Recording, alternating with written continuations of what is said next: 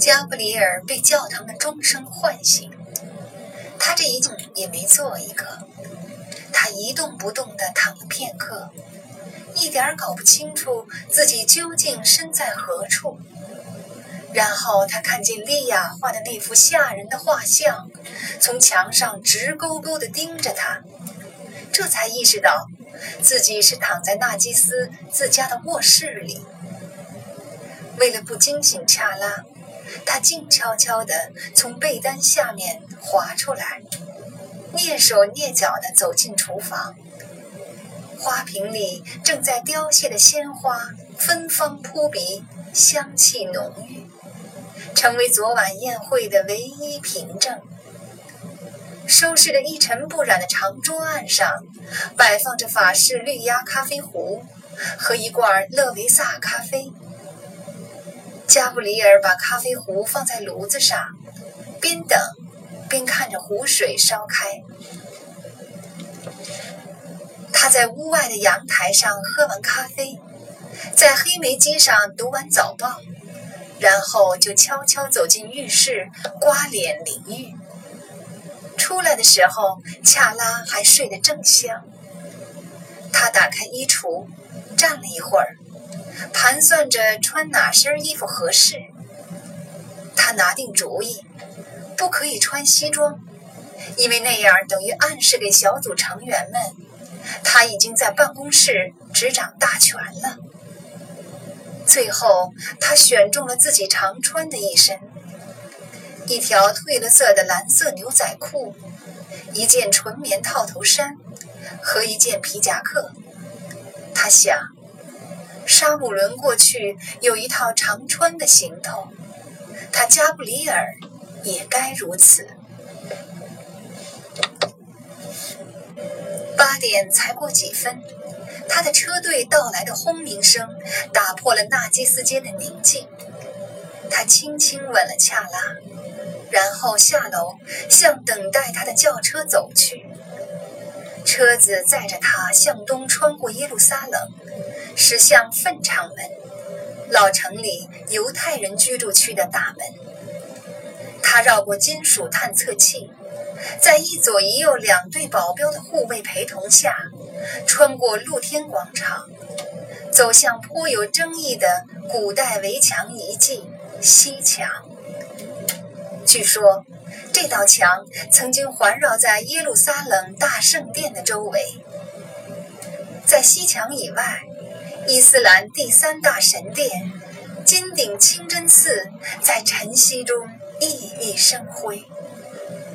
以色列和阿拉伯之间的冲突涉及许多方面，但是，一经加布里尔总结，所有的问题都归结为一点：两种信仰为了争夺同一块圣地，陷入了殊死搏斗，双方都难以自拔。短暂的宁静期可能有过，有时候几个月。甚至几年没有爆炸或流血事件发生。不过，让加布里尔感到恐惧的是，真正的和平或许永远也不会到来。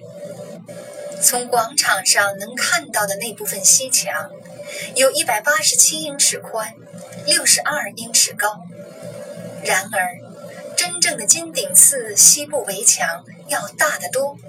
深入广场地面以下四十二英尺，还有四分之一英里的长度，没入穆斯林居民区，掩藏在住宅后面。多年来，政坛、宗教界发起的考古发掘，使西墙地下形成了一条隧道，一条从广场到石架苦路的地下通道。如今。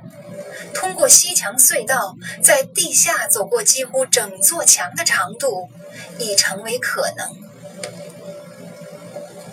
隧道入口设在广场左侧，离威尔逊拱门不远。加布里尔悄悄进入隧道那扇摩登的玻璃大门，保镖紧随其后。他们沿着一段铝制的台阶向下进入到古老的地下通道。墙根下的这条人行通道刚刚铺好。加布里尔顺着通道走过了巨大的西绿王方石堆，来到一处藏在不透明塑料布帘后面的隧道交错的地方。帘子后面是一个长方形的深基坑，坑里只有一个年近五十的小个子男人，在柔和的锥形光束里掘着土。他似乎对加布里尔的到来浑然不知。可事实上，他早察觉到了。伊莱拉冯洞察秋毫，几乎没有什么事能让他感到大惊小怪。又过了片刻，拉冯抬头一望，向加布里尔一笑。他头发纤细蓬乱，一张脸平淡无奇，五官毫无特色。就是最有才华的肖像画家，要把这样的相貌捕捉到画布上，也会觉得十分为难。伊莱拉冯是个幽灵，是条极易被忽略又很快会被忘却的变色龙。沙姆伦有一次曾说，拉冯能在跟人握着手的时候消失得无影无踪，这话还真不是耸人听闻。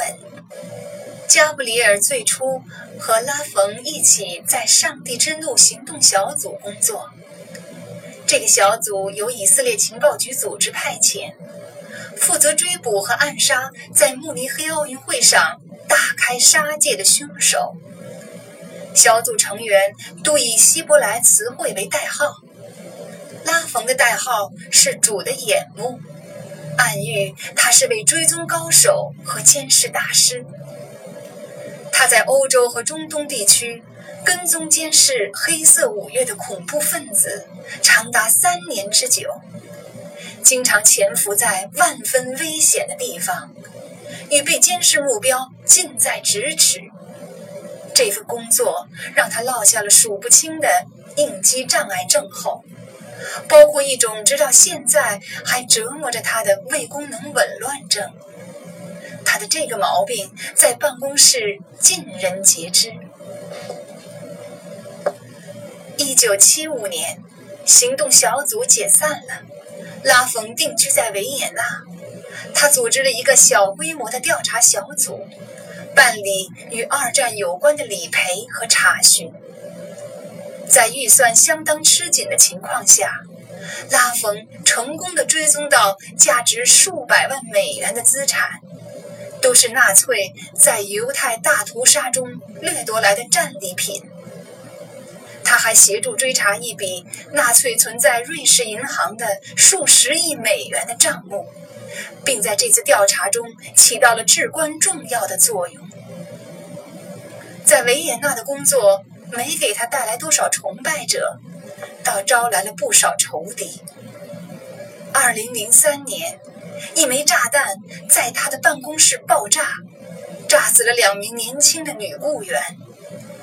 伤心至极的他返回以色列来追求他最初的爱人——考古学。如今，他在希伯来大学任兼职教授，还积极参与以色列全国范围内的考古发掘活动。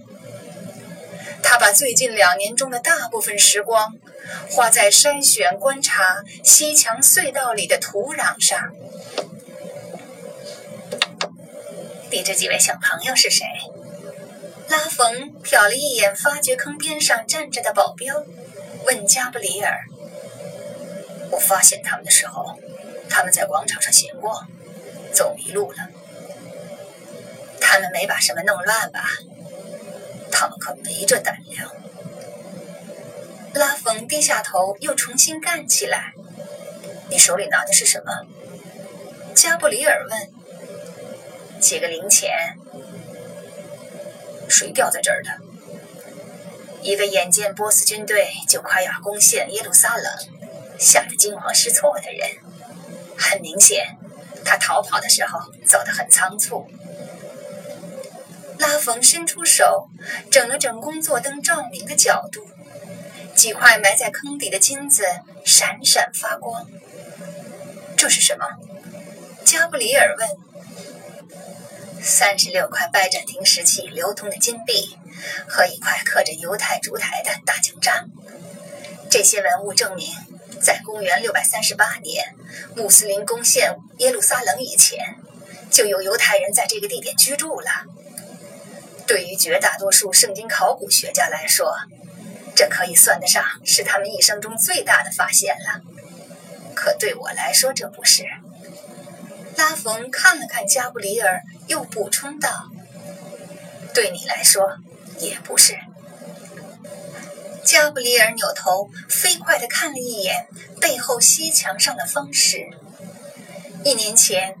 在圣殿山寺地面以下一百六十七英尺的一间密室里，他和拉冯发现了来自耶路撒冷的所罗门寺的二十二根石柱，从而确凿无疑地证明了，在《列王记》和《历代志》里描绘的古代耶路撒冷神殿的确存在过。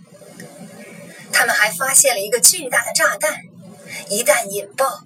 炸弹可以把整个圣殿山夷为平地。现在，那些石柱矗立在以色列博物馆一个警备森严的展厅里，其中一个经过了特别处理以后才得以陈列，因为那上面沾满了拉缝的血。